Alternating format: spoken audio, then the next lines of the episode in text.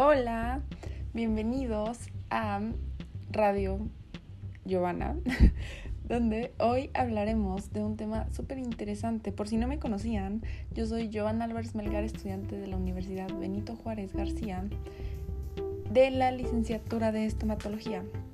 Y hoy les voy a hablar sobre un caso clínico súper interesante de una prótesis fija.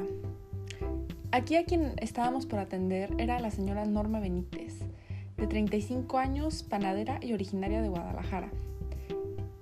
Ella requería una restauración estética y funcional, donde pues no tenía el órgano dentario 24. Bueno, ella gozaba de una excelente salud, o sea, no tenía nada, había tenido tres embarazos sin complicaciones. Lo único malo eran pues que su abuela había tenido cáncer y su madre artritis. Pero de ahí en fuera todo estaba a la perfección con Norma. Bueno, em, como fue pasando esto, se tomaron radiografías, se le hicieron todas las pruebas necesarias, se hizo el diagnóstico para ver si ella era candidata a una prótesis fija. Entonces, al darse cuenta de que Norma sí es candidata para una prótesis fija, se empieza a dar marcha a todo esto para que ella se sienta mejor. ¿A qué me refiero mejor? Pues mejor con su estética y con sus dientes al sonreír.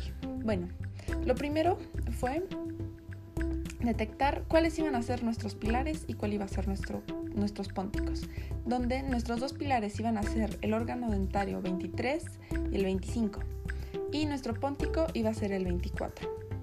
Bueno, en la primera cita fue una fase más que nada higiénica, ¿A qué me refiero con esto? Se hizo una profilaxis y se hizo una extracción súper simple del órgano dentario 28 que estaba cariado. Después, en la segunda cita, se tomaron impresiones y registros en cera. Esto para después llevarlo al laboratorio a que se hiciera un encerado de diagnóstico y el montaje en el articulador.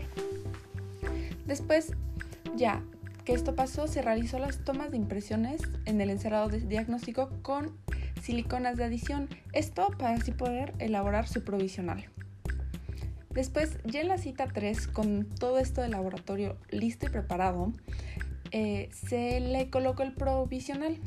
Pero antes de esto se tuvo que hacer el tallado en lo que iban a ser nuestros pilares, en nuestros dientes pilares.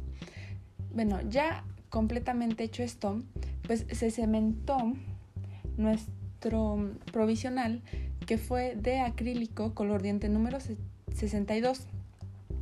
Bueno, ahora que ya estaba esto, se hizo la toma de impresión definitiva, la que era la mera, mera, para que Norma ya estuviera a un paso casi que de tener su nueva sonrisa.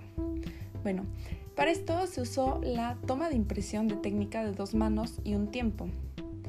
Pero antes de esto, pues obviamente con hilo retractor se empacaron las preparaciones para que todo saliera a la perfección. Después, de nuevo al laboratorio se envió la prueba de cofia metálica y ya que la prueba de cofia metálica estaba perfecta, se mandó la de bizcocho. Y en nuestra quinta cita, Norma ya tenía sus dientes donde se cementó la prótesis con ionómero de vidrio. La prótesis que se mandó a hacer fue una metal porcelana que le quedó preciosísima. Bueno, ¿y qué podemos sacar?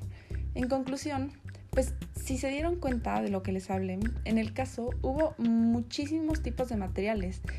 Y no sé ustedes, pero yo creo que sin uno de estos no se hubiera logrado nada porque todos en conjunto hicieron que de manera exitosa Norma tuviera su prótesis perfecta. Entonces yo creo que sin uno de estos elementos esto no hubiera quedado porque se complementan entre sí. Pues bueno, muchísimas gracias por su atención. Ya saben, soy Giovanna Álvarez.